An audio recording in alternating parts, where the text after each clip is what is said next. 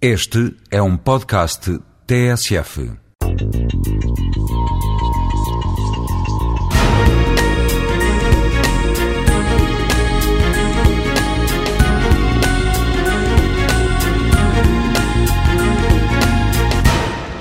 Uruk surgiu uh, na antiga Mesopotâmia há cerca de 5 mil anos atrás, 3 mil antes de Cristo. E essa cidade tem uma característica particular, é considerada provavelmente a primeira cidade em todo o mundo.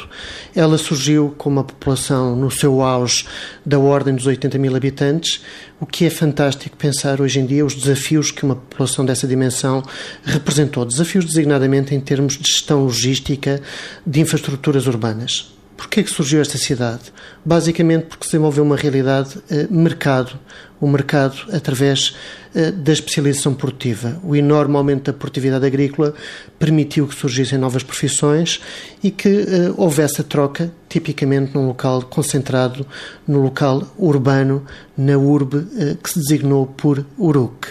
Eh, este aparecimento da cidade tem, obviamente, um interesse em termos de análise de engenharia, etc., mas há aqui, assim, uma expressão económica, social, cultural extremamente importante. Há um aspecto que me parece fantástico, é associado a esta primeira cidade surgem as primeiras manifestações da escrita.